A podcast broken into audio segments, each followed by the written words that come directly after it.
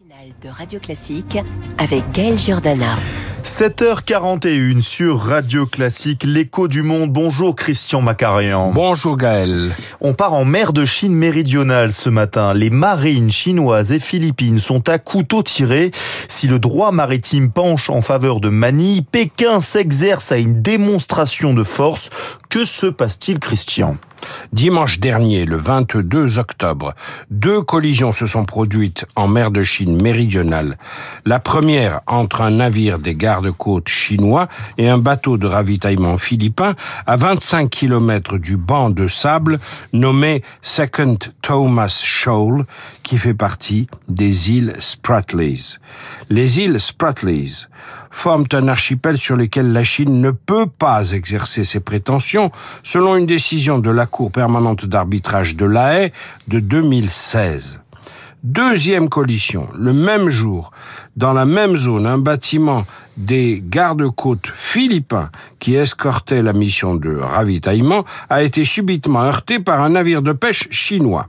Ces deux incidents se sont produits dans un espace où la présence chinoise est illégale puisqu'il s'agit de la zone économique exclusive de 200 000 nautiques des Philippines. Or, cette zone recèle du pétrole, du gaz, euh, d'énormes ressources halieutiques, tout cela en bordure d'une route maritime où passe, excusez du peu, un tiers du trafic mondial. Oui, forcément, Christian, ces incidents n'ont probablement rien de fortuit. Ces collisions ne sont pas Eh dues oui. au hasard. Elles sont survenues au moment même où les Philippines conduisaient une mission de ravitaillement habituelle de leurs troupes, située dans cet avant-poste, isolé à environ 200 km de l'île philippine de Palawan et à plus de 1000 km de la grande île chinoise la plus proche, Hainan. Dans ces parages où elles ont une suprématie maritime écrasante, les forces navales chinois, chinoises pardon, testent leur puissance par des provocations régulières. Alors, c'est un épisode de, de plus de haute tension dans un conflit qui dure depuis des années, Christian. C'est une histoire assez cinématographique.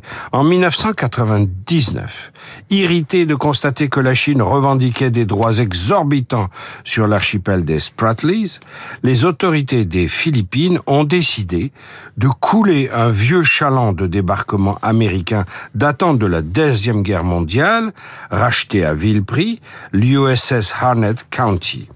Les Philippines n'ont acquis ce rafio que pour le rebaptiser BRP Sierra Madre et pour le couler sur les hauts fonds du fameux Second Thomas Shoal, un banc de sable des îles Spratlys, qui sert ainsi, depuis, de base avancée au corps des Marines des Philippines. La souveraineté philippine est donc réaffirmée face à la Chine par un rafio planté dans un banc de sable. Eh oui. Le seul problème, c'est que le détachement d'infanterie de marine philippin qui subsiste et qui résiste sur cette épave doit être évidemment régulièrement ravitaillé. C'est là que Pékin a sorti les dents de requin. Nul doute qu'il faille s'attendre à de nouveaux rebondissements dans ces parages stratégiques sur lesquels, évidemment, les États-Unis redoublent de vigilance. Merci beaucoup, Christian Macarian, pour ce tour du monde. On se retrouve demain matin, bien sûr, à 7h40. À suivre sur Radio Classique, comment filmer la politique C'est le thème du journal imprévisible